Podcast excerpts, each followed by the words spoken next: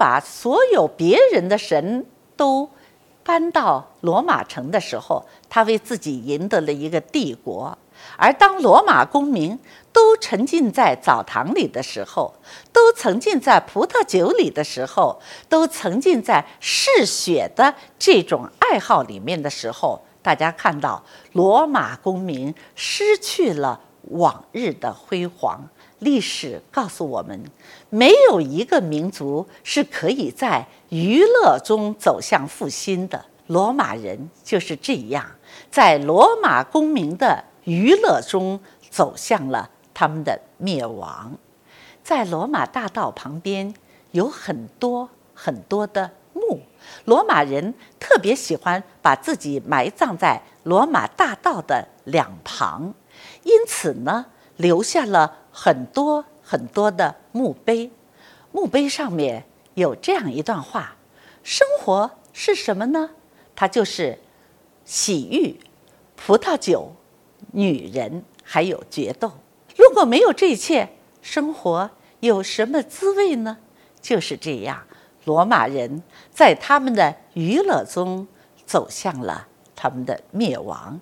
公元五世纪的时候，罗马帝国被西哥特人灭亡了，一个宏伟的帝国只留下了它的背影，而只有罗马。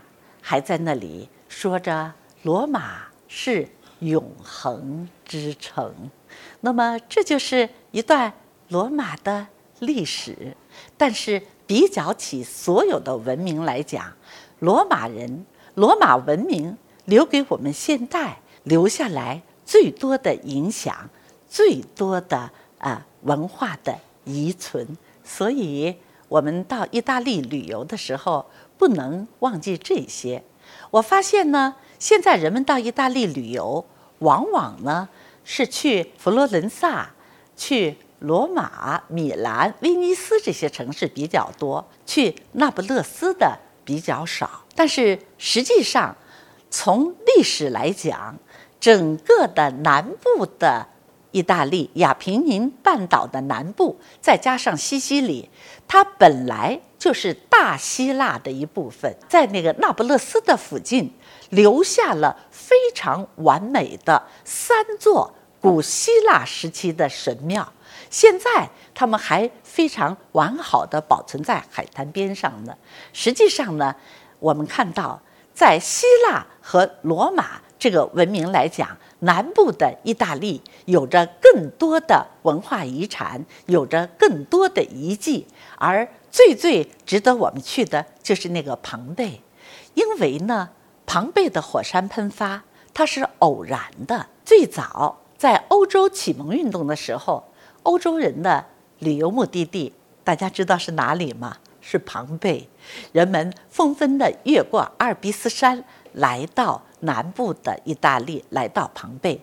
歌德就是。德国的伟大的文学家歌德也来到了庞贝，有一幅画就是歌德在庞贝，他在那里呢说了一段话，他说，在所有的悲剧里面，庞贝的灾难是最让人愉悦的，我们都要惊讶了，庞贝都被扑灭了，以至于从地图上都消失了，你怎么还能说是愉悦的呢？它后面有个波折号，是说庞贝保存了一个完整的罗马。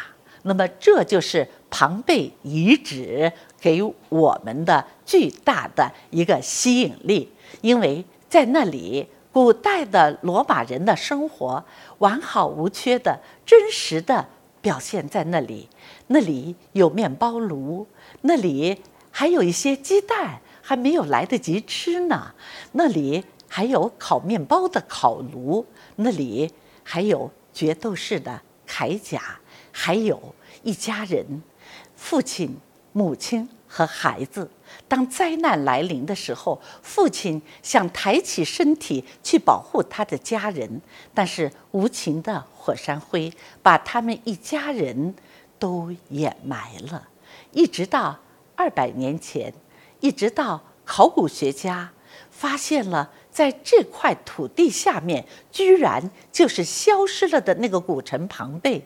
考古学家们悄悄有一些地面，它里面发出空空的声音，于是他们打两个洞，把石膏灌进去，等石膏凝固以后再扒开。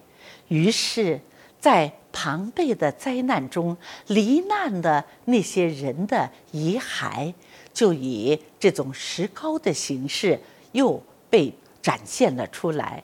现在技术提高了，他们会用树脂更加清晰地反映了这些形象，它真实地保留了在灾难来临的时候生活在庞贝的罗马人的。真实的生活，让我们如此完整的去了解罗马。因此呢，我们要是再去意大利的时候，一定要去那不勒斯，要去西西里，要去庞贝，我们去了解一个真实的罗马帝国。